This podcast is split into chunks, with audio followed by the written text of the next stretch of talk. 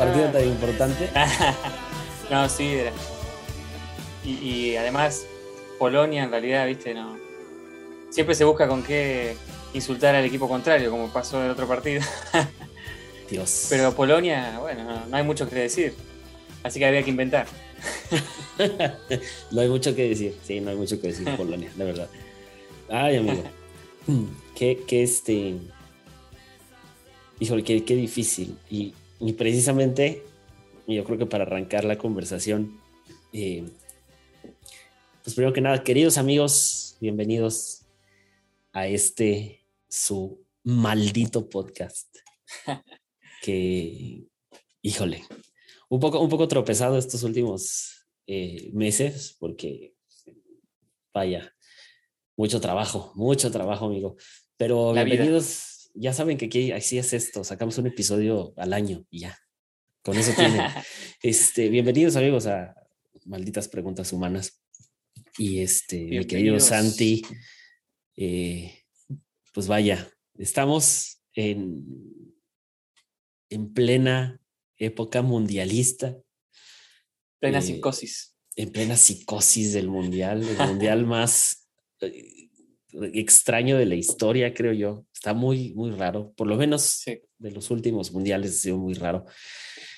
Eh, y um, platicaba contigo, amigo, para dar un poco de contexto a, a nuestros queridos todes.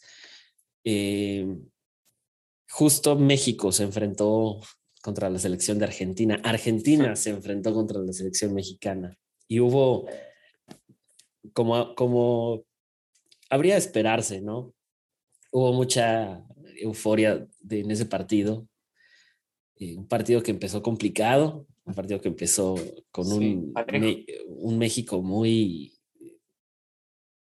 para muchos mexicanos, muy eh, aventado para adelante, este, sin ser un tanto ofensivo, yo creo que un poco más, más defensivo, porque de la media hacia, hacia arriba no había tanta acción, pero un partido complicado. Y sí, aunque pareciera ser que el día de hoy vamos a hablar de fútbol, no solo vamos a hablar de fútbol, no solamente vamos a hablar del Mundial, si vamos a hablar de algo que, que, que muy extrañamente pasó entre las aficiones de Argentina y México.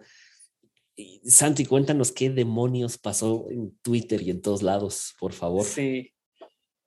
Primero, a mí me molestó mucho, este, más en el contexto en que Alex me había mandado una fel- felicitación por la victoria en, Twitter, a mí y a, Flor, a mi esposa. Y, y nada, bueno, yo la vi tarde y después vi el comentario de un compatriota que diciendo barbaridades, insultando. Y lo, lo curioso, no tan curioso, ¿no? Eh, Se sabe que pasa eso, es cómo se insulta a través de generalizaciones de, de lo que hay en tal país. Es como decir, ah, los alemanes le ganamos a Alemania, los nazis, los malditos nazis. Eh, o pasa, bueno, con México se usó ese insulto del narcotráfico, pero también se usó eso muchas veces con Colombia, colombianos narcos y, se bardea por ese lado.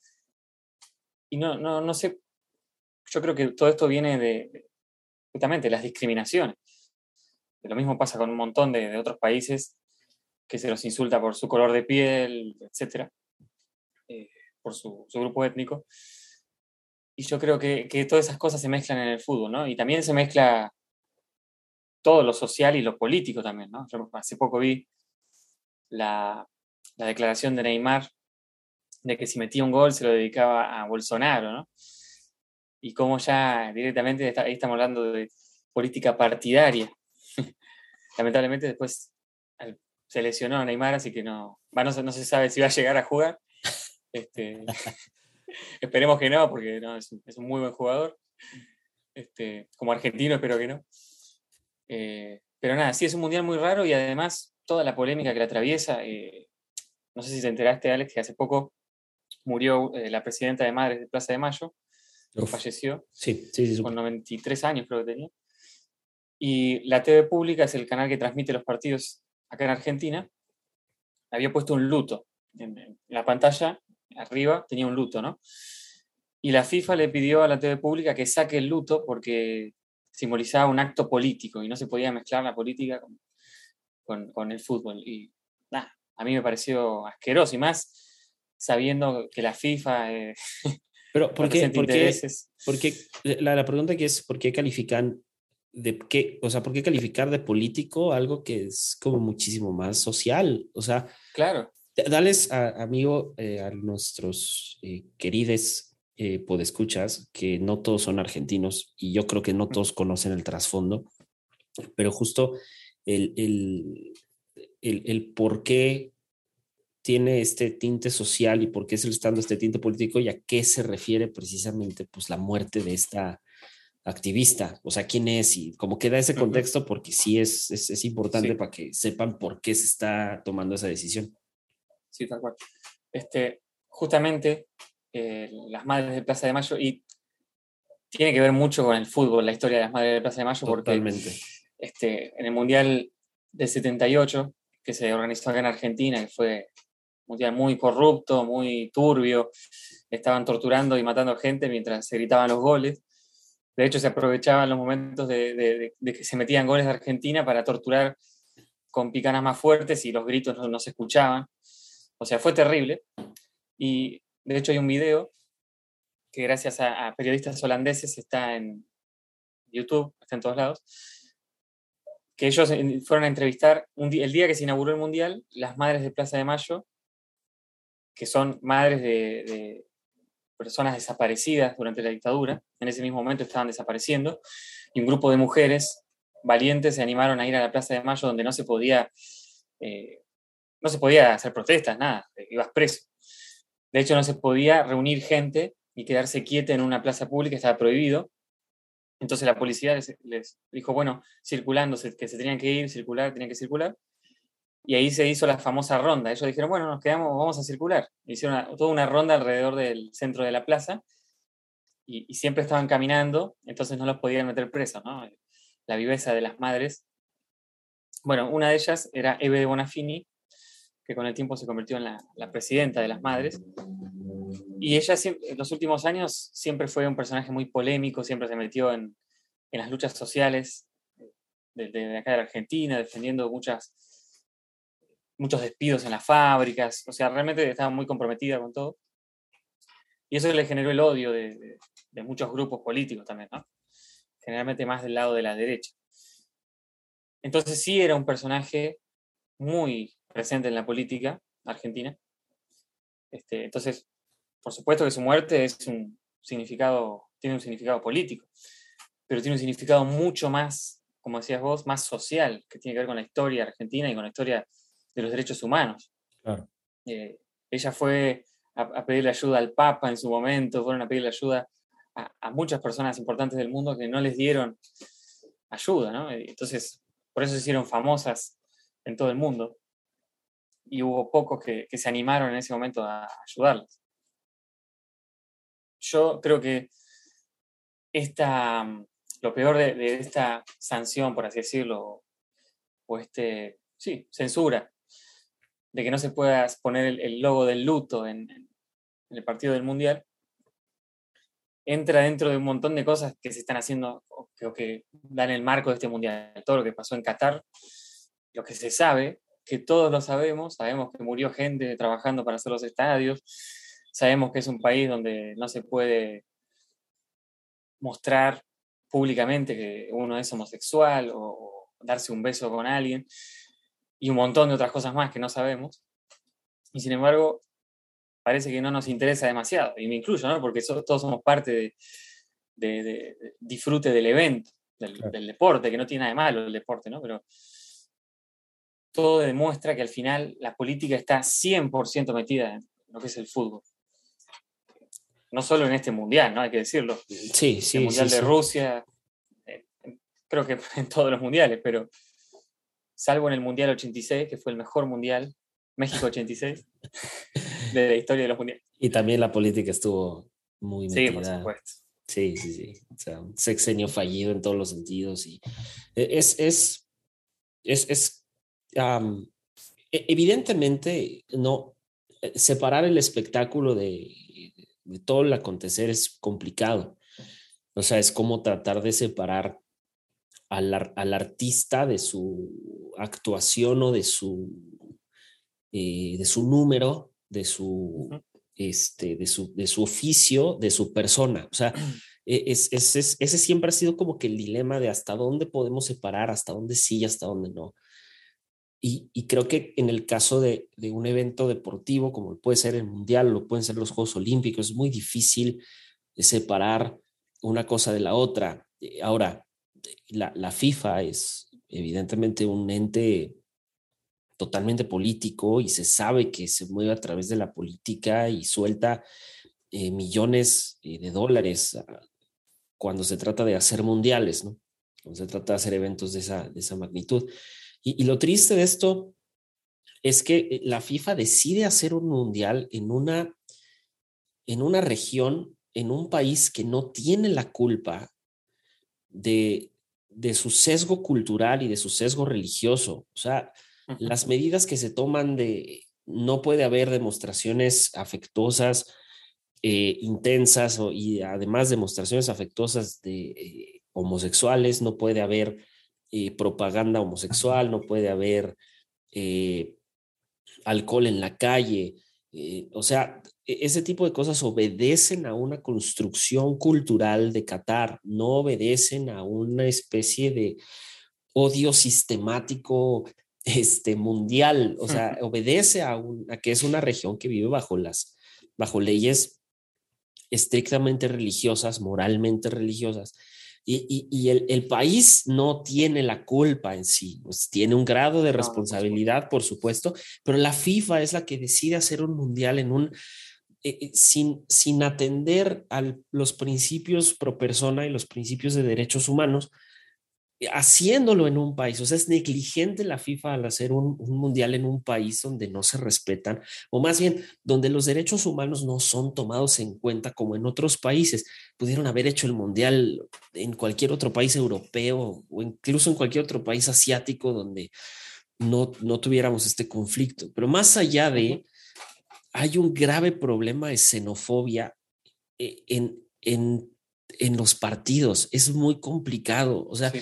en especial en el México-Argentina. Y justo es lo que queríamos hablar Santi y yo el día de hoy. Lo que vamos a tratar es precisamente de la, la FIFA siendo un ente que dentro de sus estatutos eh, establece eh, frases como el fair play, ¿no? El juego justo, el juego limpio, pero también el, el apoyo hacia distintas comunidades eh, que sufren violencia a través de las guerras, las, los, el dinero otorgado, por ejemplo, cuando fue el Mundial de Sudáfrica para construir estadios y construir canchas, y, y, así como muchos otros mundiales, es, es muy triste porque se construyen estadios, se construyen mundiales, o, sea, eh, hay infraestructura, pues infraestructura que, se que termina abandonándose porque son países que no tienen una infraestructura futbolística como lo es Argentina, como lo es México, como lo es incluso Estados Unidos, como lo puede ser Europa, toda Europa Occidental, donde hacer un mundial debería ser muchísimo más simple y sencillo y no debería de representar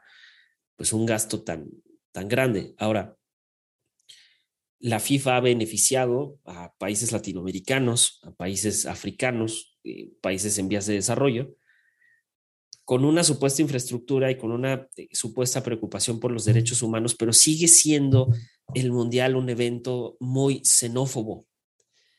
Sigue sí. siendo la cuna eh, para expresar una xenofobia eh, brutal y se, se, vivió con México, en el México-Argentina. Creo que ha sido hasta ahora uno de los ejemplos más grandes, ¿no? Y, y, y, por, y el ejemplo es muy claro, o sea, xenofobia en el sentido de nosotros contra los argentinos, porque en Ciudad de México y en muchísimos otros lugares argentinos que vienen a trabajar a México, argentinos que vienen buscando una mejor oportunidad, eh, un mejor, una mejor vida, o incluso por un simple intercambio cultural, vienen a México y muchos de los trabajos que adquieren en México, pues son trabajando en restaurantes, trabajando eh, de meseros, lo cual no tiene absolutamente nada de malo.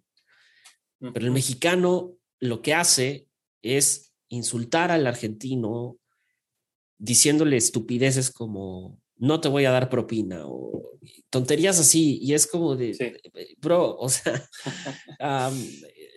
hay, hay argentinos trabajando aquí de otra cosa y el hecho de que seas mesero no tiene absolutamente nada de malo, es un trabajo digno, es es un trabajo respetable. Y, y- y a- y al revés, el argentino hacia el mexicano, como lo decía, sacando la parte del narcotráfico, sacando muchas otras cosas. El mexicano hacia el argentino, burlándose del de el, el- el problema que tienen ahorita con el peso argentino y la, y la devaluación que están teniendo, este, que es como presumiendo, ¿no? Que tantos pesos argentinos son un peso mexicano. Y es como, dude, lo mismo puede hacer un norteamericano contigo y cuando lo hace un norteamericano, un estadounidense contigo, te quejas igual.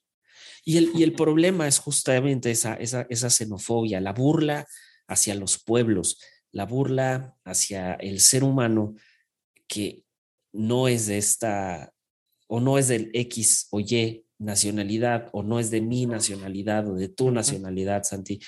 Y ese creo que es, es un grave problema. No conforme con esto, sale un representante que es el Canelo Álvarez hace unos días a decir una sarta de estupideces Ah, sí, sí. diciendo que Messi, eh, que dicho sea de paso, eh, crean o no que es el jugador, el mejor jugador de la historia, crean o no que es el mejor jugador eh, después de Maradona, si quieren, o después de Pelé, si quieren. No, no importa si crees que Cristiano Ronaldo es mejor o que Messi es mejor. Messi es uno de los jugadores top a nivel mundial. Ha hecho lo que nadie ha hecho. Y, y que salga el Canelo Álvarez, que es un boxeador que de fútbol estoy seguro, casi seguro que sabe lo mismo que cualquier fanático de fútbol de a pie sabe, eh, pero con una tremenda ignorancia de lo que sucede en vestidores pues sale a decir que Leo, Leo Messi al final del partido de la selección de la selección mexicana patea eh, en el piso una camiseta de, de fútbol, que dicho sea de paso, me parece que era la, la camiseta de guardado, la remera de guardado. Y sale Canelo a decir que cómo es posible que está casi casi atentando contra la nación.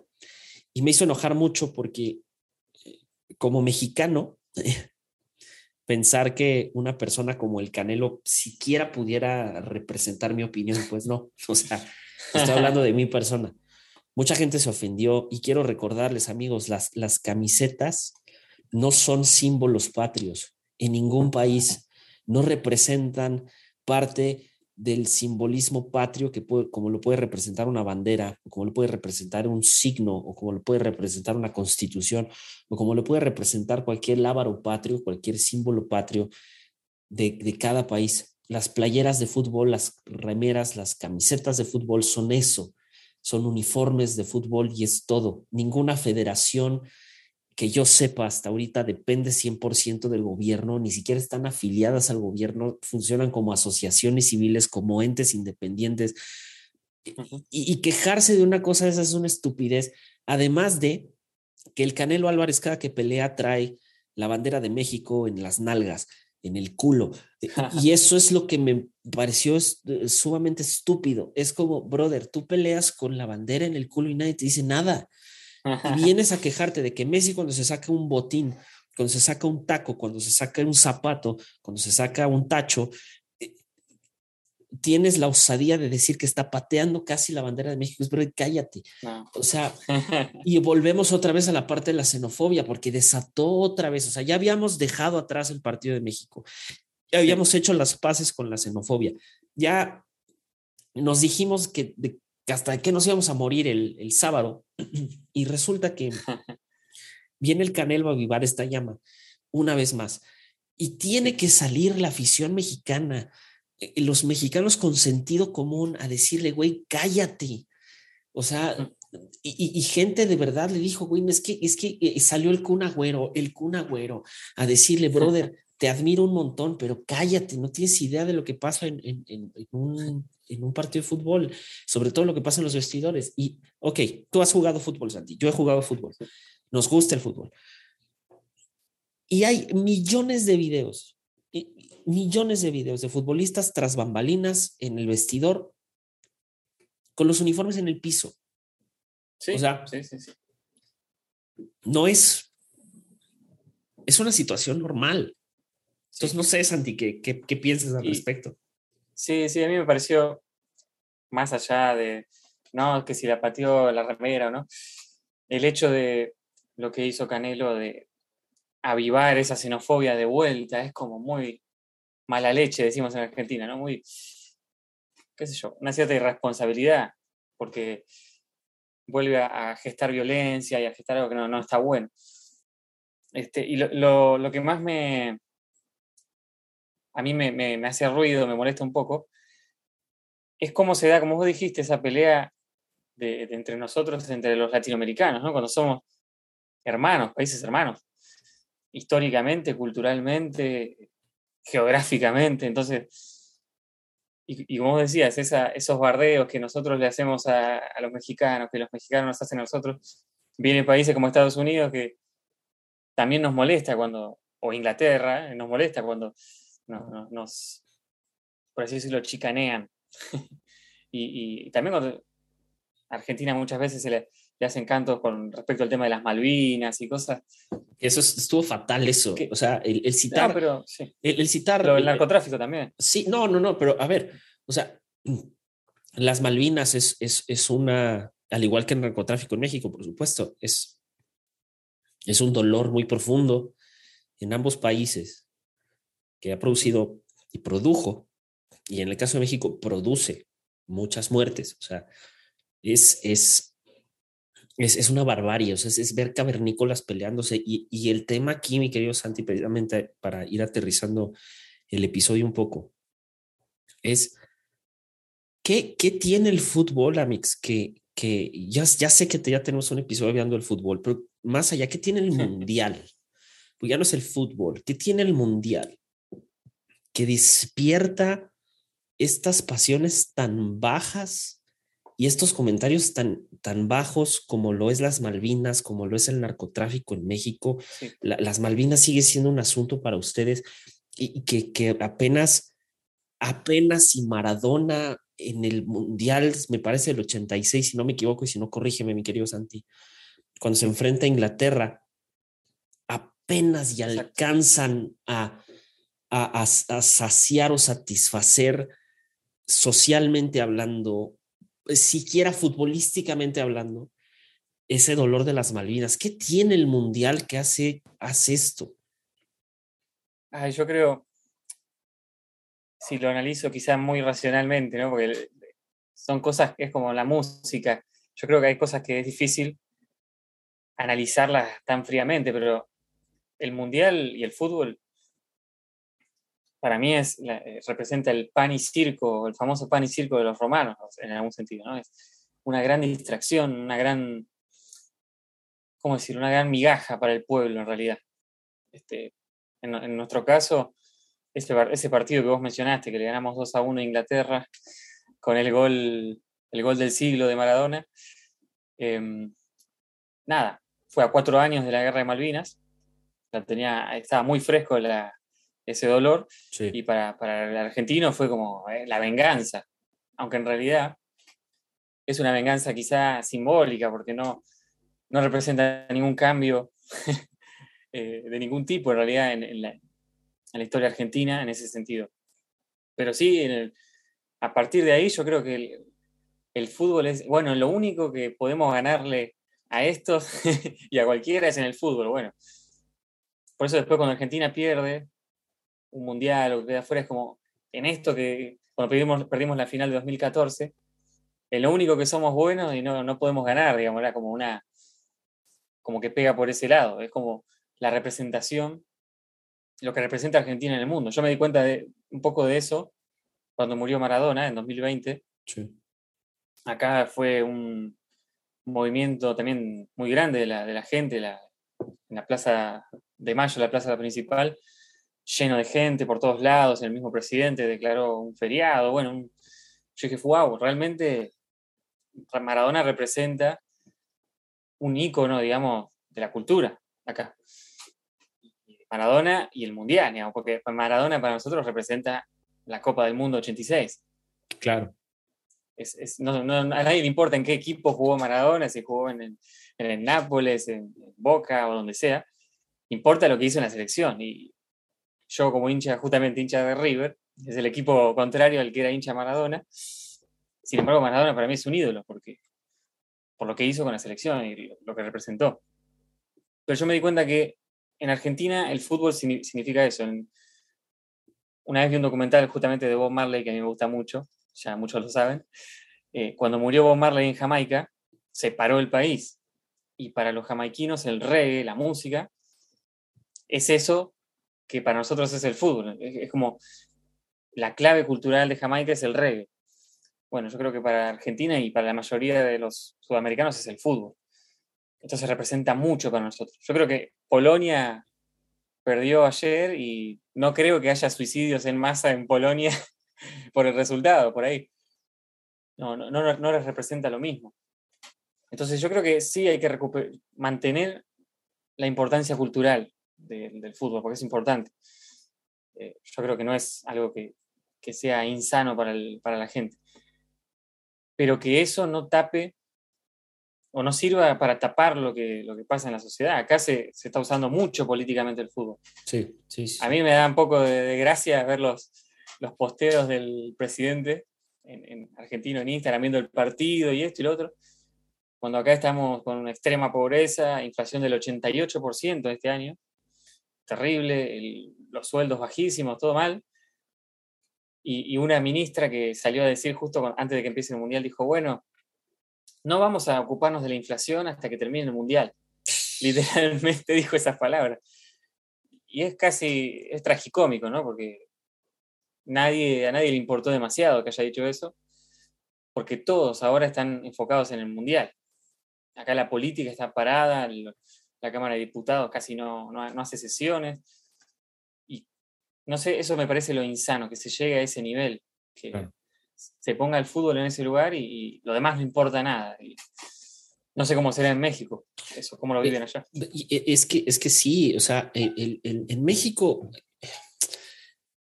México, como nunca ha pasado, o sea, por lo menos en, el- en los últimos mundiales, nunca ha pasado del cuarto o quinto partido. Hay, un detalle con México y es que ah, la ilusión siempre está, pero e- el país se puede paralizar, pero la vida sigue porque México vive bajo la idea de que vive esperanzado del milagro futbolístico, pero, pe- pero sin creer. O sea, es, es una especie de, es como una especie de, de- de- de país agnóstico en ese sentido. Hay un agnosticismo muy fuerte en el fútbol, es como de, no sé si el milagro va a ocurrir porque no sé de dónde va a venir el milagro. Y desafortunadamente México, si bien sí se paraliza, no tiene esa misma fuerza futbolística que tiene Argentina o que tiene Brasil. Y cuando me refiero a fuerza, no tiene esa misma afición, desde mi punto de vista. Esto, esto es muy personal. O sea, yo, yo, el fútbol para mí representa una emoción muy grande y, y, y sí me emociona. Yo vi el partido de México y fue como ver que empezó bien, estaba al filo del asiento, me paraba, caminaba, porque me gusta. Eh, pero cuando se trata de la liga local, no. O sea, e- es un sinsabor muy fuerte porque eh, lo que sucede en la liga es, pues es un cochinero como lo que sucede en la Federación Mexicana de Fútbol, que es un cochinero. Televisoras involucradas, eh, mo- monopolios muy marcados, eh, eh, empresas que tienen tres, cuatro equipos, pero, o sea, es, muy extraño el fútbol en México. Em, Muy bien pago.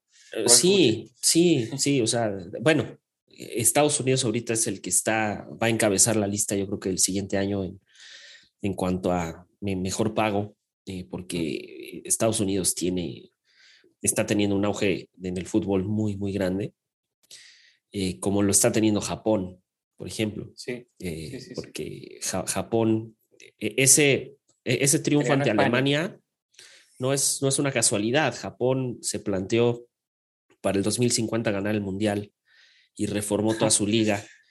Y lo curioso es que se llevó a Jesús Ramírez, Chucho Ramírez, que fue el director técnico de la Sub-17 cuando la Sub-17 ganó el Mundial, se lo llevaron a Japón a trabajar. Entonces, e- ese es el problema con México. Es, tienes un Chucho Ramírez que te ganó un Mundial Sub-17, lo pusiste en la grande, no funcionó. ¿Qué esperabas que, que pasara? No es el mismo ritmo.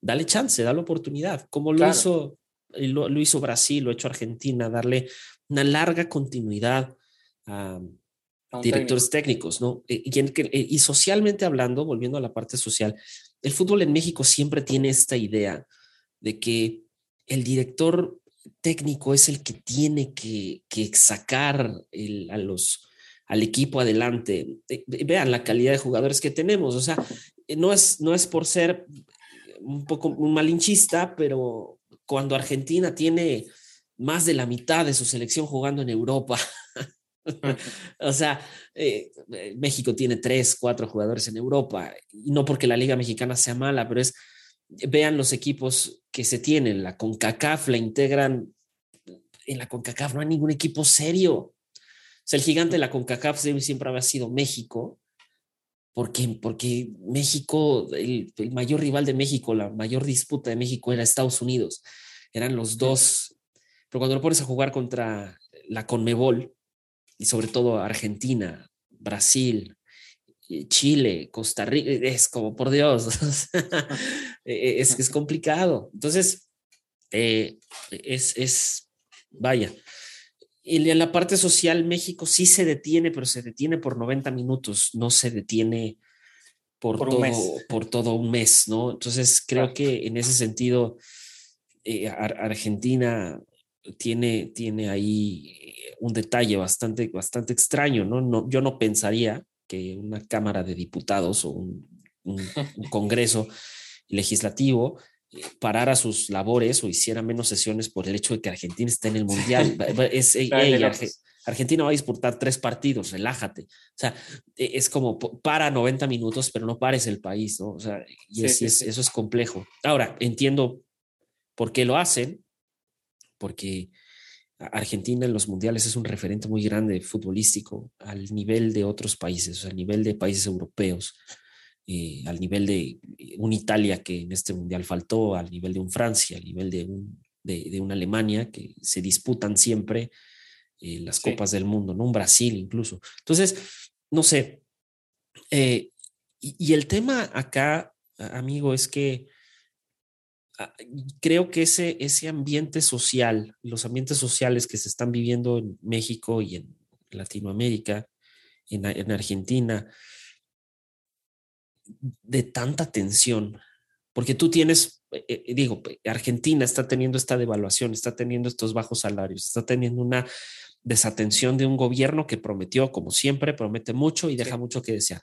México está sufriendo no lo mismo, porque sí hay un fortalecimiento de la moneda mexicana, sí hay un fortalecimiento de, de la economía mexicana, entre comillas. Hoy se anunció Sí. un aumento de 20% al salario mínimo, ¿no? Y dices, bueno, ok, pero, va, vamos dando pasos hacia adelante, pero con un país polarizado por un gobierno que, que insulta, un gobierno que desde la cabeza, desde el poder, e- emite pronunciamientos pues muy, muy, muy absurdos. Con Es un más político el problema. Sí, el, el problema en México es mucho más político, es mucho más serio, es, es, es muy clasista. México es un país muy clasista, es un país donde tiene que salir un Tenoch Huerta a, a publicitar una película como Wakanda Forever para decir los prietos podemos hablar y levantar la voz. Eh, Ujú. di- dicho en sus palabras, no lo estoy diciendo de manera ofensiva. Eh, donde, donde la gente morena, que es el más del 70% de la población en México, me atrevería a decir el 90% de la población en México, sufre de discriminación por el hecho de ser morenos. Y, y- y- y sumado al mundial, esa xenofobia que se ve en Twitter entre Argentina y México, México la vive diario.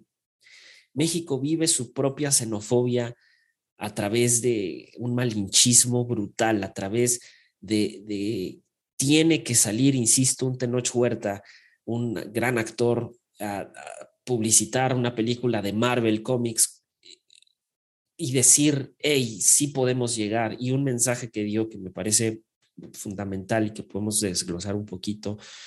Él, él dice, y lo que yo quiero que los chavitos, los, lo que los niños sientan cuando vean Wakanda, cuando vean Wakanda Forever, la película, eh, lo que quiero que sientan es que nunca hubo nada de malo en su color de piel, nunca hubo nada de malo, na- nada de malo en ellos.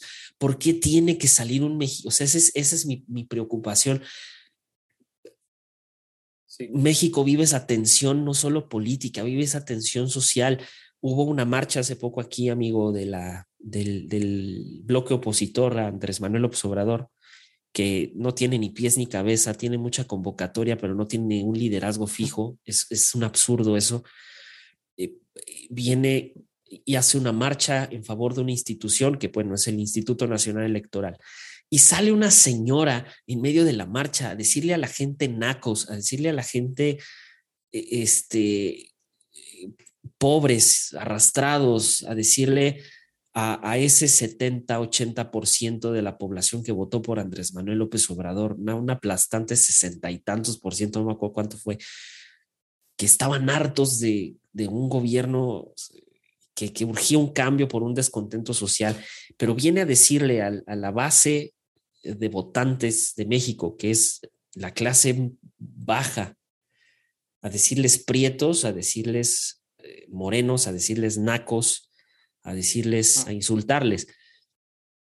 Y, y, México, entonces, amigo, vive esa propia xenofobia, que, que, que, es ya, si de por sí ya la xenofobia es este, este eh, odio hacia las otras razas, hacia las, las, los, los otros seres humanos de otros pueblos, pues que el mismo pueblo mexicano tenga una xenofobia a sí mismo y un clasismo y un racismo, me parece me parece un absurdo.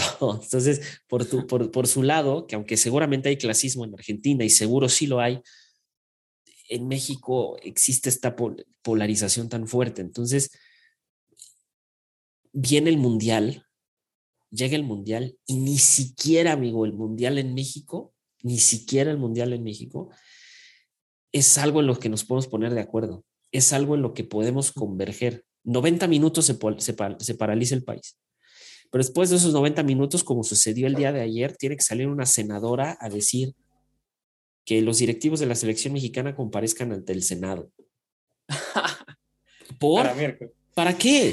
Es un ente privado, es, un, es una asociación civil, no puedes, no puedes, una senadora que ni siquiera conoce sus propias leyes y no entiende que no puede llamar a comparecer a la Federación Mexicana de Fútbol porque es un ente privado, quiere transgredir la propia constitución. Entonces, ni en eso nos podemos poner de acuerdo. O sea, existe un, un abismo de ignorancia, amigo, que ni siquiera el fútbol, que debería de unir a la población, es capaz de romper.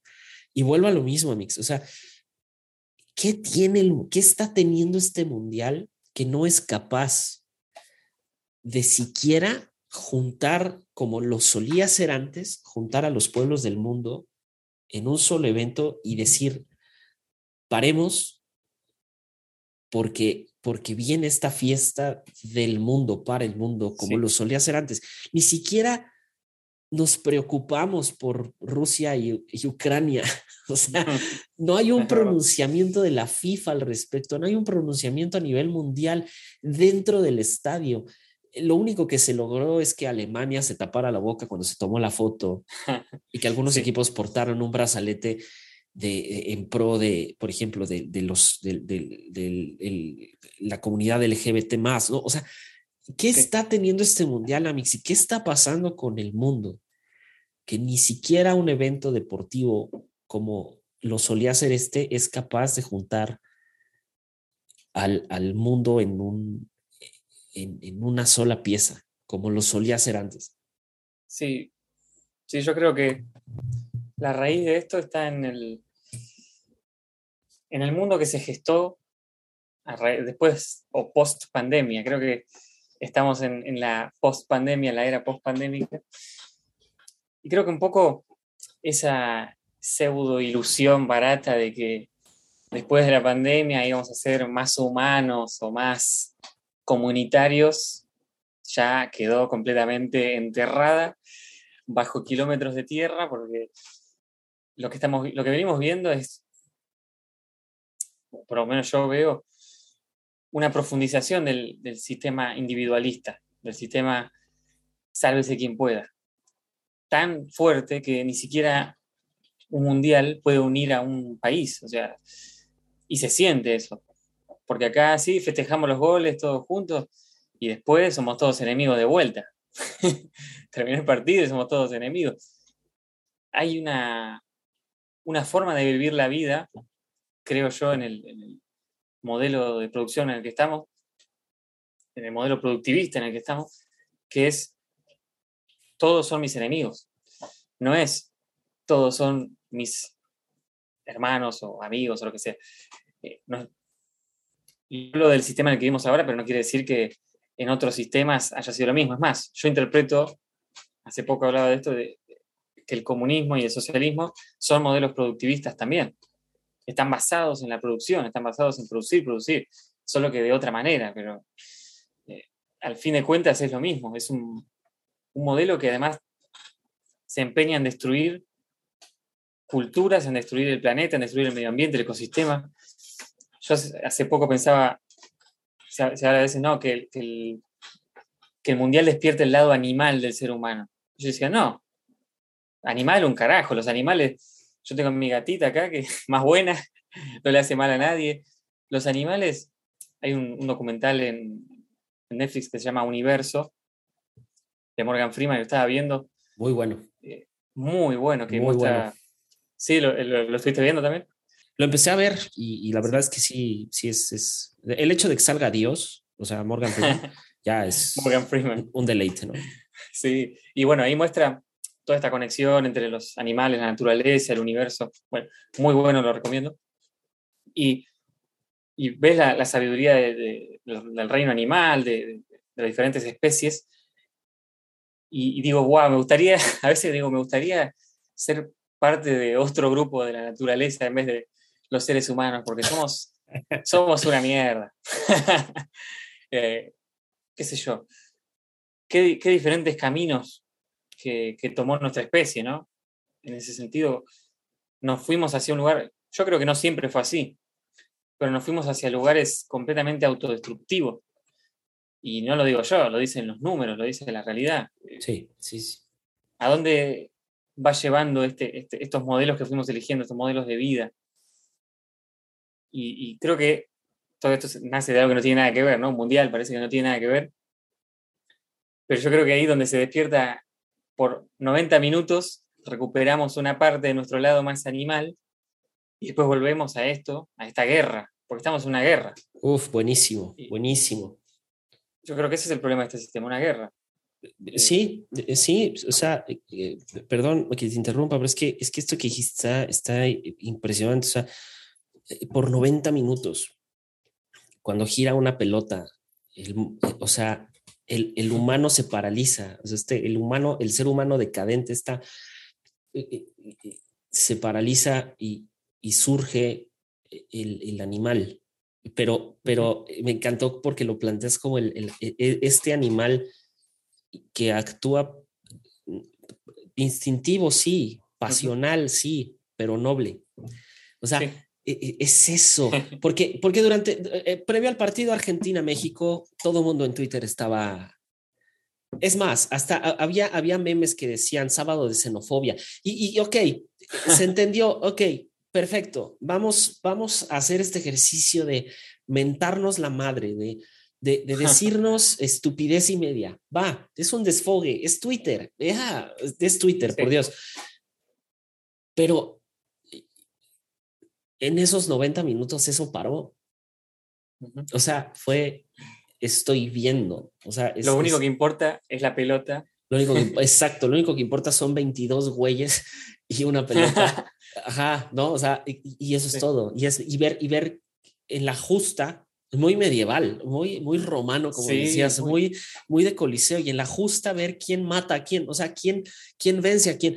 Y, y- y me parece que como todo deporte obedece otra vez a la parte instintiva del ser humano que desarrolló, o, o esta, esta parte primitiva que la fue perfeccionando, pero que sigue, es el vencer, el ver quién tiene el garrote más grande para, para conquistar al otro, ya sea en el Sí. deporte o ya sea en, en la vida diaria, en, en, en una guerra, en otras cosas, pero volvemos a lo mismo, es esta pasión que se desata y que por, por 90 minutos podemos volver a ser este ser noble, pero irracional. Y Que, Sí. que me, parece, me parece muy bello eso, porque qué increíble que 90 minutos más los agregados, pero 90 minutos puedan calmar esa ansiedad de ir eh, contra el otro solo por el hecho de ver a 22 correr tras de un balón. Es, Es una locura. Y si, y si pensás, cuando- viendo este documental del universo, ¿no? Cómo provenimos de colisiones estelares que por diferentes casualidades cósmicas a través de miles de millones de años dieron en que exista la Tierra, donde hay un ecosistema que permite que haya vida, para Sí. que 22 jugadores se maten en una cancha y metan un gol. Ese es el objetivo quizá del universo. probablemente, Probablemente. probablemente. Y Ah. es, es, es, es, es, es, es que es un absurdo, es, es, un, es, es un absurdo el pensar que, que, que, que, como lo planteaste, me parece un absurdo, pero es que es real, o sea, es, es, es, es real y, y, y no solo eso, sino, o sea, el, el- como dijo Nietzsche, el hombre, el, el, el hombre inventó la risa cuando descubrió algo así, dice que el hombre inventó la risa cuando, cuando se dio cuenta que su vida era muy miserable. es eso, Sí, o sea, es- Sí, tenemos que inventar algo que dé alegría y sentido a muchas cosas, eh, porque tal vez el, el- este humano súper desarrollado que según tenemos, no lo podemos superar. Y otra vez volvemos a, a- a Nietzsche, por eso Nietzsche decía, el hombre tiene que ser superado, el hombre tiene que ser algo más, no solamente puede ser este hombre contra el hombre, tiene que existir algo más, tiene que existir más allá de una unidad, pues tiene que existir esa paz, tiene que existir esa trascendencia donde el hombre se sienta tan a gusto con él mismo que no tenga la necesidad de señalar y apuntar al otro por su condición, por su raza, por lo que sea, ¿no? Y también, no sé si lo dije acá en Malditas Preguntas, la frase esa que había escuchado que era que, que la escuché de un filósofo que decía, nos vemos más cerca de los ángeles o de los gusanos o de las larvas, no me acuerdo qué palabra usaba. Y, y justamente, sí tenemos ese lado medio místico que, que, que en parte es positivo y en parte es negativo, que nos llevó a creernos los dueños de, de naturaleza y hacer lo que quisimos con este planeta, destruir muchos ecosistemas. Pero porque yo creo que también parte de nuestro crecimiento como especie va a tener que ver con volver a la naturaleza, digamos, volver a ese lado. Y esto no quiere decir, ah, vamos a destruir todas las computadoras, vamos a acabar con la tecnología, no. La tecnología, eh, por alguna razón, es parte también de nuestra, nuestra forma de existir. Pero sí volver a conectar con, con la naturaleza. Es más, nos, nos creemos demasiado ese discurso de que, yo lo escuché en la facultad inclusive, no, bueno, el ser humano se diferencia de los animales en que puede razonar. Y vos te, te pones a pensar un poco más sobre eso, y bueno, una pavada, ¿no? Pero el documental este mostraba a los elefantes como instintivamente saben que tienen que viajar no sé cuántos kilómetros, pasar por ríos, por montañas, no sé qué, hasta llegar a un lago en específico, ¿no? Y esa sabiduría que, les permite vivir en medio de la naturaleza. Y era como, bueno, me parece que nuestro raciocinio está también sobrevalorado, porque ¿a dónde nos puede llevar también eso? ¿O hasta dónde nos llevó ahora? Después de no sé cuántos siglos de, de una sociedad, entre comillas, civilizada. ¿A dónde nos llevó? Ojalá que en el futuro nos, nos pueda llevar a algún lugar mejor, ¿no? Pero todos los indicadores dicen que creo que era para el año 2050 ya o 2040, eh, ciertos niveles de contaminación van a ser irreversibles. Entonces, me parece que nuestro raciocinio no nos llevó al lugar que esperábamos. Ah, híjole, que, que, que es que es que sí. O sea, e, el, el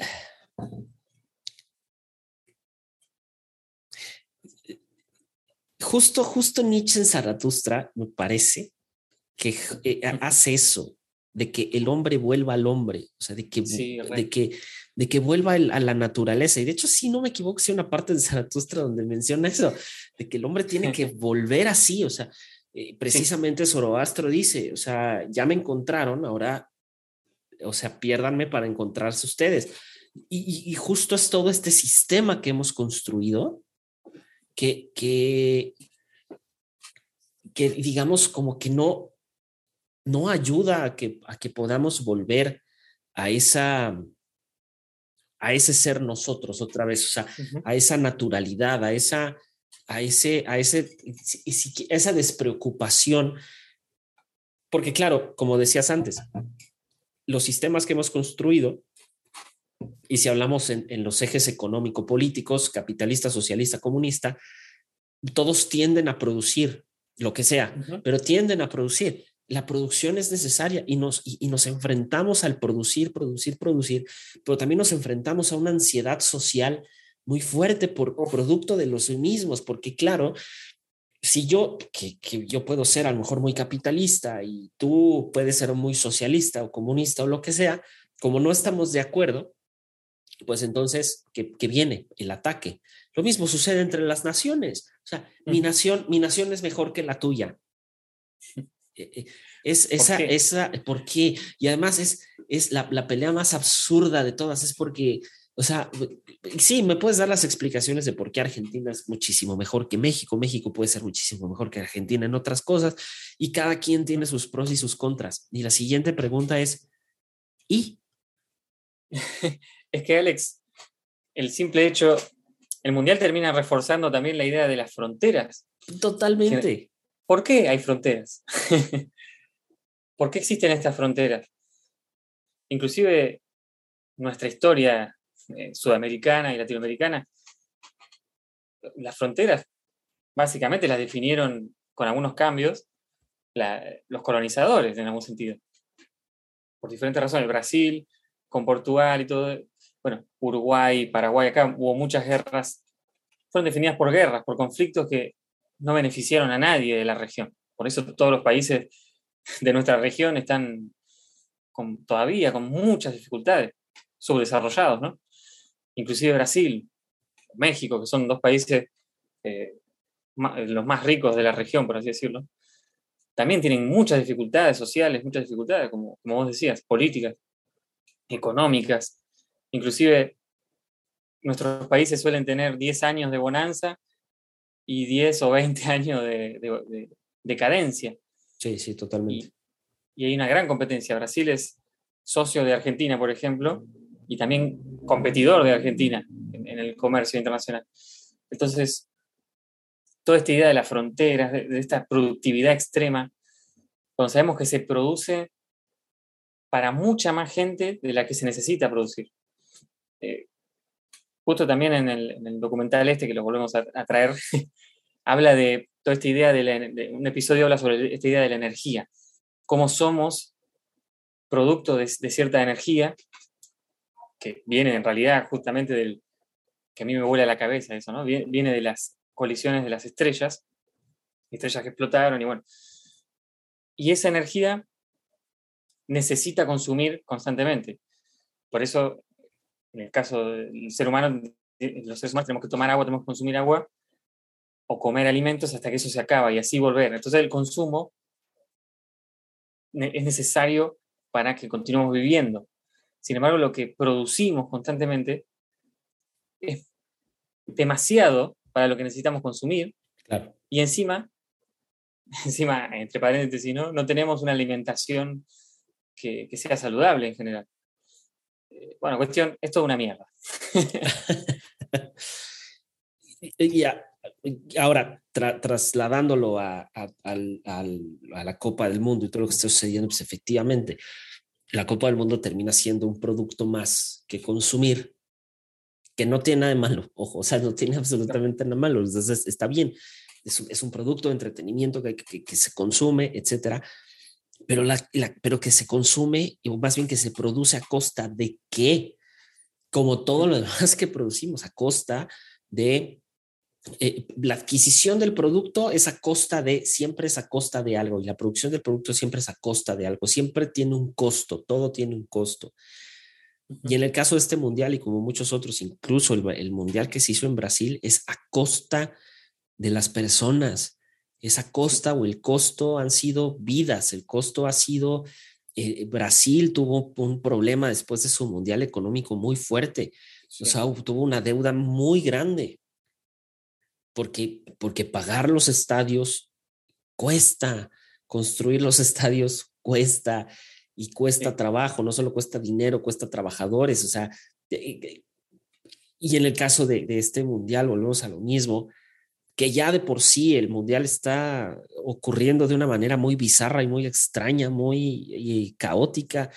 Este, o sea, estaba viendo los resultados hace rato de los últimos partidos y es como de qué es qué carajo está pasando con este mundial. O sea, como que Japón le gana a España, ¿qué es eso?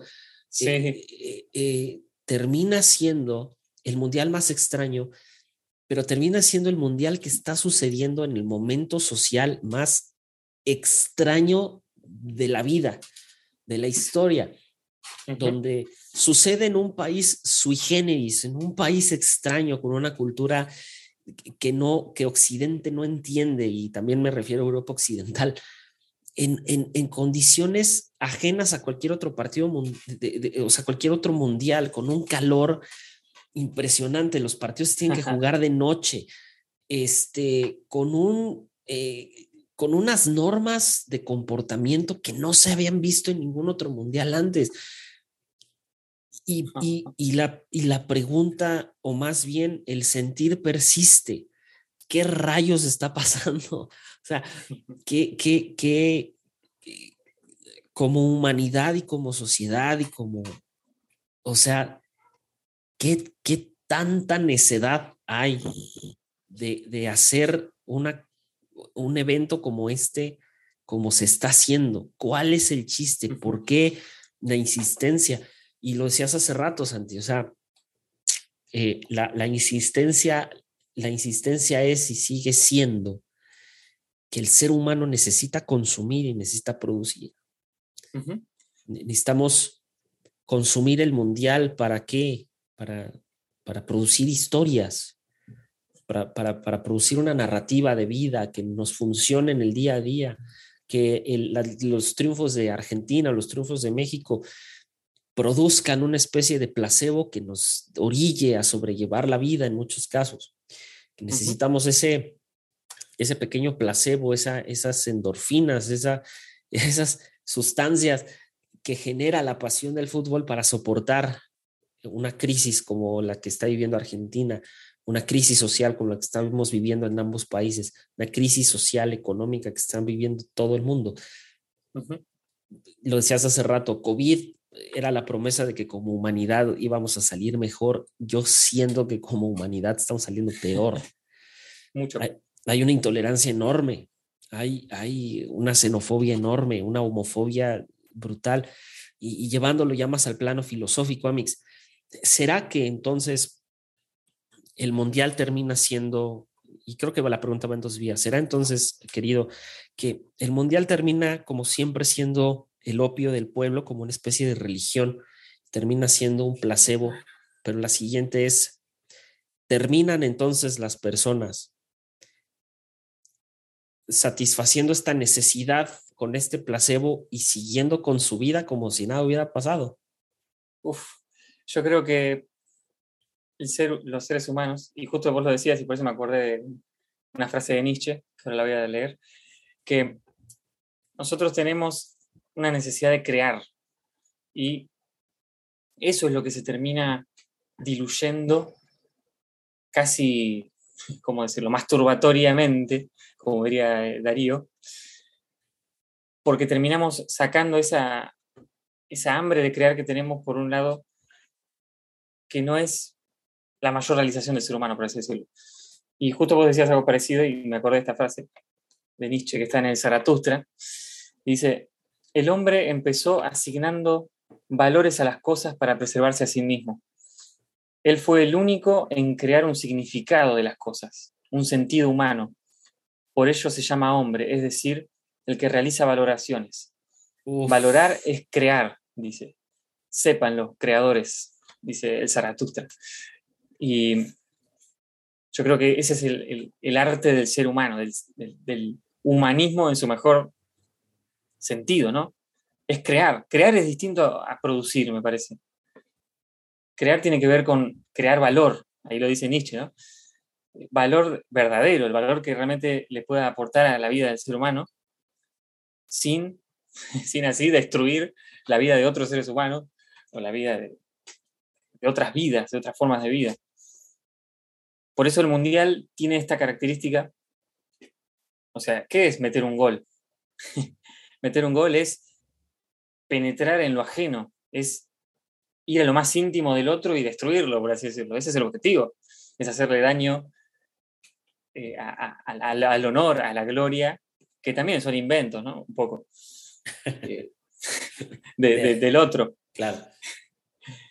Eh, yo creo que, que si se recupera el, el- el lado cultural del fútbol, el lado social, que, que no sea para dormir al pueblo. El fútbol, en realidad, que no sé cómo se llamaba en ese momento, pero empezó como un ritual. Vos sabés, lo hemos hablado de la historia de, de- de la pelota que creo que se jugaba con las caderas y el- le- los que ganaban eh, los sacrificaban a los dioses, no me acuerdo si eran los mayas o los incas, uno de esos. Eh, después lo vamos a averiguar bien. Pero, pero empezó como un ritual, ¿no? Como un ritual que hacían estos pueblos eh, en, en sacrificio a la, a la naturaleza, ¿no? A la, a la madre naturaleza. Y ahora termina siendo todo lo contrario, ¿no? Es un ritual de, de- de honor o, o de adoración al consumo, adoración a la... Sí, al consumo extremo, porque nadie no se consume más en ningún momento del año, creo que cuando hay un mundial. Se consume cerveza a full, se consume, se gasta en toda la gente que va al mundial, en comida chatarra, en ropa, obviamente, la ropa de las selecciones. O sea, se consume muchísimo. Y detrás de todo eso, como diría Marx, eh, para citarlo, el fetichismo de la mercancía, el, lo que hay detrás. ¿Qué hay detrás de una remera que se produjo, que, que se fabricó quizá en Bangladesh o en un taller clandestino de Buenos Aires, donde la gente trabaja en condiciones de neoesclavitud? Bueno, eso es el mundial también. Eso es lo que está ahí Claro. jugando también todo esto. Entonces, hay tantas cosas detrás que no, no deberíamos dejar pasar, no deberíamos dejar que exista ese fetichismo de, de la mercancía que hay detrás de todo esto. Pero eso no es estar en contra del fútbol, estar en contra del mundial, estar en contra de la alegría. O sea, yo ayer ganamos, salí a la calle, festejé, consumí, pero al día siguiente digo, bueno, es como también Nietzsche dice, es necesario alejarse de uno mismo para poder ver las cosas, ¿no? Es necesario salir un poco y decir, "Epa, esto, salir de, de- de mi lado que vive, que vivió la situación ayer de un partido, y decir, ¿qué pasó ayer? ¿Qué pasó? ¿Qué está pasando con este mundial? Por eso me parece muy bueno hacer este episodio ahora, en pleno mundial, ¿no? Para, vamos a seguir viendo el mundial, vamos- ojalá que Argentina gane, pero ¿qué hay detrás de todo esto? De hecho, yo decía ayer en un momento, de- cuando estábamos viendo el partido, decía, aguante Latinoamérica, viejo, porque metió gol México Sí. y yo quería que pase Argentina y México, porque yo quería que pasen los latinoamericanos, ¿no? Y, y- y otra persona con la que estaba me dijo, sí, es verdad, aguante Latinoamérica. Que ojalá por lo menos, quizá la humanidad no se va a hermanar, pero empecemos por, por lo menos a hermanarnos los latinoamericanos, los sudamericanos. Eh, aunque sea un poco, yo creo que sería tan bueno eso. O sea, que eh, es un, un continente muy herido el nuestro. Sí, sí, 100%. Y a ver, y, yo, yo sí quiero como que recalcar eh, algo, es, Santi y yo, y como muchos otros, seguiremos viendo el Mundial porque, por lo que representa, por el deporte, por, por el, el estar ahí pendientes. Yo estando en la oficina estoy pendiente de los resultados porque, porque es, es bello. O sea, a, mí me preguntaban hace, hace, hace tiempo de, como que si realmente me gusta el fútbol y les dije, sí, sí me gusta el fútbol, pero no, no, no me gusta el, el fútbol como, como, como fanático, sino me gusta el fútbol como, como, como deporte, pero también como, como fenómeno social. O sea, a mí se me hace muy, muy interesante. Y el deporte me gusta mucho. Y, pero mi, mi, raíz o mi trasfondo con el fútbol es una cosa mucho más familiar, o sea, es una cosa mucho más, eh, me recuerda mucho a, mi abuela, me recuerda mucho, a, mi abuela era eh, muy, muy, veía muchísimo el fútbol, le iba al Cruz Azul, ese era el único defecto, pero, este, eh, pero, pero veía mucho fútbol y, muchas de, de mis tías, hermanas de mi mamá también, mi papá no es futbolero, no, no le gusta. Mi, mi, señor padre le gusta más el fútbol americano y a mí también me gusta muchísimo el fútbol americano. Pero en el caso del mundial siempre era una como, como fecha anhelada un poco por mi abuela. No por el hecho de que la selección mexicana fuera a ser el milagro, sino por el hecho de ver eh, el evento en sí, lo que representaba ver eh, un mes entero partidos de fútbol que no es tu liga y que representa quién se va a coronar como el mejor equipo del mundo, ¿no? Y veía también con ella la Champions, veía también con ella la UEFA, eh, etcétera. Pero para mí es más ese trasfondo, pero también es, es esa otra parte, ¿no? De, como decías, como afición, como, sí, como, como, como pueblos latinoamericanos, habiendo sido muy lastimados más allá de echarle la culpa a los europeos y como siempre se trata de hacer desde el lado de la izquierda, desafortunadamente, eh, diciendo del colonialismo, chavos, el colonialismo no existe desde hace muchos años, o sea, eso se acabó. En el caso de México se acabó con las Cortes de Cádiz, ahí se acabó con el colonialismo, ahí se acabó con la, con la, la idea de, de, de, España, o sea, no tiene mucho sentido eso, eh, eh, pero sí es el, hemos sido muchísimo más lastimados por nuestros propios gobiernos que por los, que por los europeos. O sea, eso es lo que no, no se logra entender y, y, siempre es, es que es culpa del imperialismo. ¿Cuál imperialismo? ¿Qué están hablando? Somos países eh, eh, autónomos, somos eh, estados independientes y soberanos. Nos hemos hecho más daño a nosotros mismos que lo que los europeos nos han hecho la mentalidad del conquistado no es la mentalidad del conquistado, es el profundo dolor que ha sufrido Latinoamérica a través de abusos constantes y, repetitivos, de, que no tienen ya nada que ver con Europa, que tienen más que ver con lo que se vive adentro, con lo que nosotros hacemos como, como, como miembros y, ciudadanos de un mismo país. Entonces, claro, el, reclamo de Santi y, el, y el, el, alzar la voz en medio de un partido donde se está jugando Argentina y donde está jugando México y decir aguante Latinoamérica, por supuesto que sí, por supuesto que sí, porque de eso se trata, de dejar la xenofobia a un lado y decir primero sí aguante Latinoamérica, aguante Argentina, aguante México, aguante Colombia, y una vez hecho eso y quitar, quitándonos las ideas del imperialismo, quitándonos las ideas de que Estados Unidos es muchísimo mejor que nosotros en un montón de cosas, pues en un futuro decir, pues también aguante América completa. Y, también aguante Ibero, y, o sea, eh, todos los continentes ibéricos, todos los países ibéricos. ¿Por qué no? ¿Por qué no también aguante España? España nos representa en un montón de cosas. Y así nos vamos uno por uno. Y justamente lo que se vivió, y qué bueno que estamos haciendo este episodio, lo que se vivió en el México-Argentina es una cosa que no puede suceder. Es una cosa que tenemos que evitar. Es una cosa que no puede ser en países latinoamericanos y como hermanos que hablamos la misma lengua. No puede, no puede ocurrir. No puede suceder ni en tu país, Santi, ni en el mío, ni en ningún otro. Y nos enfrentamos entonces a un sistema complejo. Ahora, alguien me dirá, Alex, tú eres un hombre heterosexual, blanco, cisgénero. Pues sí, precisamente reconociendo mis privilegios y reconociendo que, que tengo este privilegio, pues evidentemente, ¿cómo no? O sea, ce- ce- celebrar esa parte y apoyar y volverse aliado de precisamente como nos tocó donde nos tocó vivir, pues entonces sí, aguante Latinoamérica. Aguante, aguante. Sí, por supuesto. O sea, e- ese es, ese es, yo creo que ese es el, el- el- el detalle.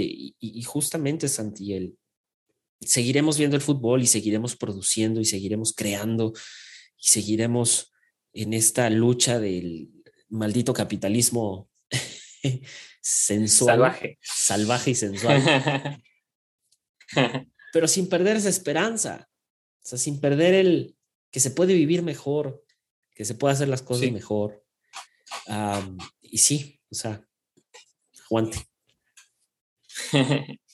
sí, me encanta que, que hayamos tocado todo este, todo lo que se desprende de este tema, ¿no? Y en parte, si post pandemia se esperaba un mayor optimismo o una más sensibilidad y terminó siendo más desesperanza. O sea, hoy ningún político, en, en este año que viene hay elecciones en Argentina, y ningún candidato está hablando del futuro, están Claro. hablando del pasado, están hablando Claro, lo que hizo este gobierno y el anterior gobierno.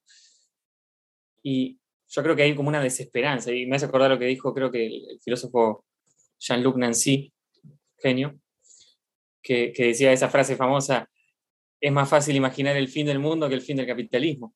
claro, Y no lo digo como una crítica, ah, el capitalismo es lo peor, no, me refiero a, ¿se puede hacer algo mejor? ¿Se puede cambiar? ¿Se puede mejorar este modo de vida? Este modo de... Bueno, no me gusta, no me gusta decirle solo un modo de producción, porque no es solo eso, es un modo de vida. Como nosotros estamos viviendo como, como humanidad. ¿No se puede hacer algo mejor? Por lo menos volver, recuperar la pregunta. Eso es pensar en el futuro. Si se dice, no, bueno, y, y lamentablemente muchos eh, de estos dispositivos de, de, control, sí, sociedades de control, como, como dice Deleuze o como dice Foucault también, este panóptico social en el que estamos. Yo quería abrirme eh, TikTok, pero me di cuenta que es una... hay un estudio, eh, Flor me dijo que hay un documental en la Deutsche Welle sobre cómo TikTok genera cierta adicción, ¿no? Bueno, ya es muy sabido esto, pero es- son videos uno tras de otro y, y, y cómo eso te, no, no te permite pensar. Vivimos una sociedad en donde pensamientos más, quizá más pesados, quizá más sólidos, no, no son fáciles de digerir para la mayoría de Claro. las personas. Ah, para mí mismo, o sea, me cuesta a veces leer un libro, inclusive de Nietzsche, que por ahí tenés que agarras una frase y la tenés que leer tres, cuatro veces, hasta que decís, ah, esto es. Eh, y, es difícil vivir en una sociedad así, ¿no? Y a veces inclusive los pensamientos, entre comillas, débiles, pensamientos que son, por ejemplo, esta frase de Nietzsche, o sea, Dios ha muerto, que se considera un se llama pensamientos débiles, vos decís, "Uh, Dios ha muerto, ah, que es una, palabra sencilla, pero puede tener miles de interpretaciones, requiere también un tiempo de reflexión, de dedicarle tiempo. Vivimos en una sociedad que no está hecha para poder filosofar, para poder pensar, para poder profundizar y, y decir, a ver, ¿a dónde me lleva esta, este- esta frase, este pensamiento, este dardo, como le decía Nietzsche? Por eso creo en el, el rol de la filosofía, también en el fútbol, también en todo esto, 100%. termina siendo muy positivo. Eh, porque es. A algunos les molesta, ¿no? Es, ah, no rompas las pelotas, déjame ver el partido, ¿viste? no, sí, te voy a romper las pelotas y también voy a ver el partido.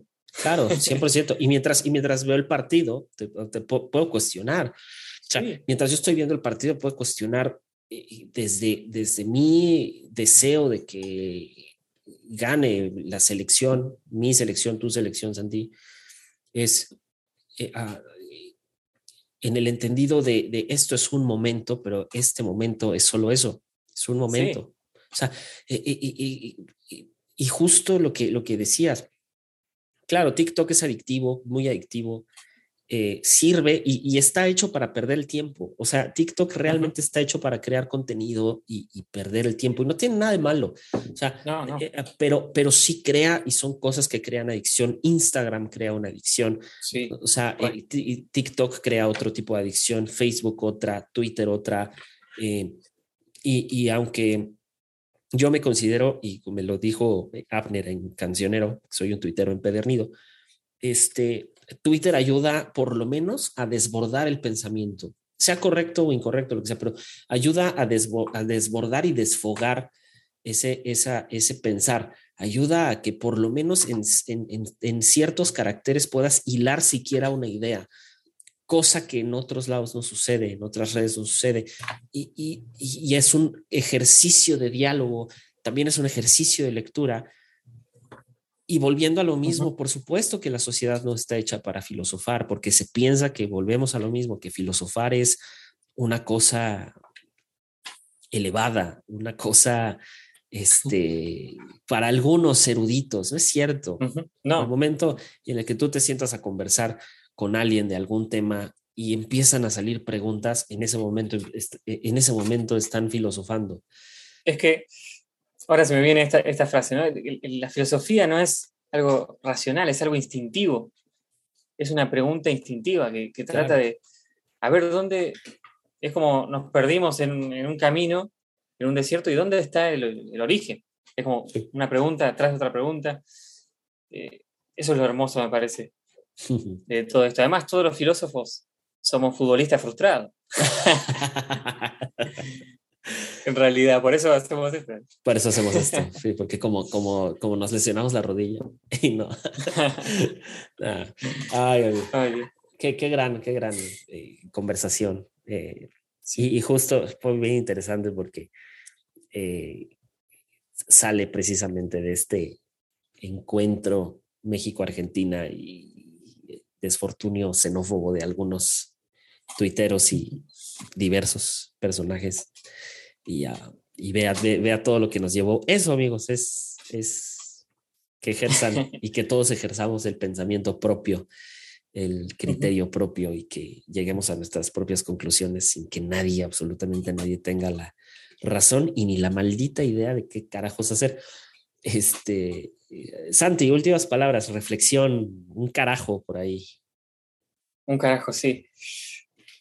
Antes, así me acordé, vayan a escuchar el, el- el episodio, que no lo escuché, lo voy a escuchar, pero estoy seguro que va a estar muy bueno, el de Alex con Cancionero, y también los episodios de, los nuevos episodios de Exvangélico. Escuché el anteúltimo muy bueno, gracias, amigo. Muchas gracias. y, ah, y vayan a escuchar mi canción, por supuesto, Vino Tinto, de Sancho. Ya, ya, ya está en Spotify. Ya está, sí, ya está Perfecto. en Spotify. Así que bueno, después Porque, la, la porque, porque Santi, Santi se nos lanzó al estrellato musical. Me parece sensacional, me parece magnífico, me parece hermoso. Este, ya escuché la canción. Y dicho sea de paso, am, mi, eh, eh, mi podcast más escuchado este año fue El Oscuro. ¿En serio? Este, sí, sí, sí, sí. Este, me Ay, salió amo, ahí en el, en el Grab y este, siempre recomendando ahí la- el pensamiento de Santi en lo individual. Me, me encanta escuchar a Santi porque siento que tus reflexiones en lo individual ajá, te hacen a ti mismo exigirte como que todavía estirar la liga y eso es, eso es hermoso. Eh, um, y sí, me salió como el podcast más escuchado. Este, de, de- por ahí tengo el ranking. Este, no sé, no sé, pues, lo tengo que tener ayer en alguna imagen. Pero sí, este, vayan, vayan, vayan ahí a, a escuchar eh, Vino Tinto, la canción de Santi. Santi, espero que cuando necesites un baterista, este, cuentes, Estaba sepas que, en cuentas, eso. sepas que cuentes conmigo. Me gustan mucho los, me gustan mucho los loops, este, atrás, una batería, una batería hecha ahí en, en loops y, y lo, lo cual ayuda mucho a la producción. Ya cuando Santi esté llenando estadios, pues entonces ya me hablas, con mucho gusto.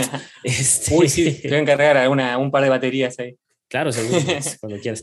Este, ahora sí, vamos con el carajo, Santi, ya después de Sí, este. carajo. Y ya que estábamos con Nietzsche, tengo acá a mano el Zaratustra. Recién estaba mirando. Todo el Zaratustra, por favor, tienen que leerlo. Es un libro que estoy seguro que en México también se consigue en cualquier librería. Súper, sí, y es, Y hay, y es y barato. hay ediciones, sí, hay ediciones baratas. Tienen que leer este libro porque son un conjunto de, de- de frases, una frase atrás de otra, es para hacer un podcast por cada frase. Eh, y hay una de estas frases, Hagámoslo. Me parece, me parece Hagámoslo. sensacional para, para. Sí. un dice Jalo. así de, de Sí, Zaratustra. un dice, dice así Zaratustra. Sí, súper, sí, jalo. Uy, estaría Uf. buenísimo. Sí, sí. Sí, porque acá estaba leyendo recién, quería leer una frase y digo, ¿cuál? O sea, están todas buenas.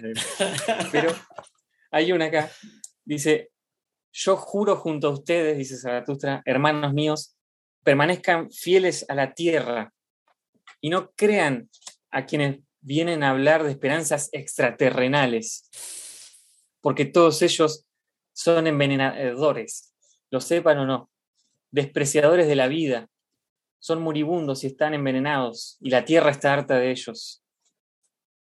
Y después dice la, la famosa frase, ¿no? Dios ha muerto y con él han muerto también esos delincuentes. Ay, es una frase tremenda. Dios mío. Yo creo que me, me viene esta frase hace rato, ¿no? Y tiene que ver con todo esto. Volver, volvamos a la tierra, volvamos a- al origen, a la naturaleza, carajo. Una santa vez. Volvamos a la naturaleza, carajo. Me parece, parece sensacional después de todo lo que hablamos.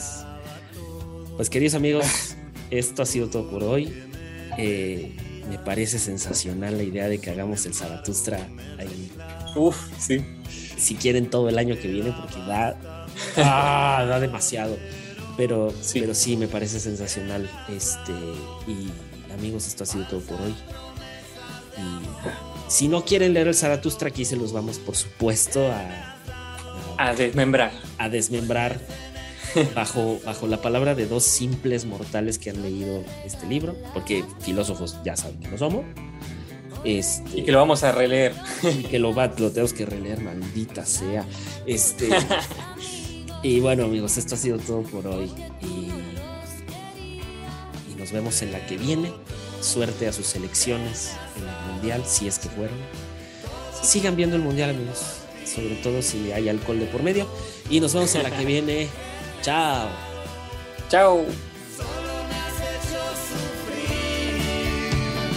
para sanar las heridas. Voy a buscar otra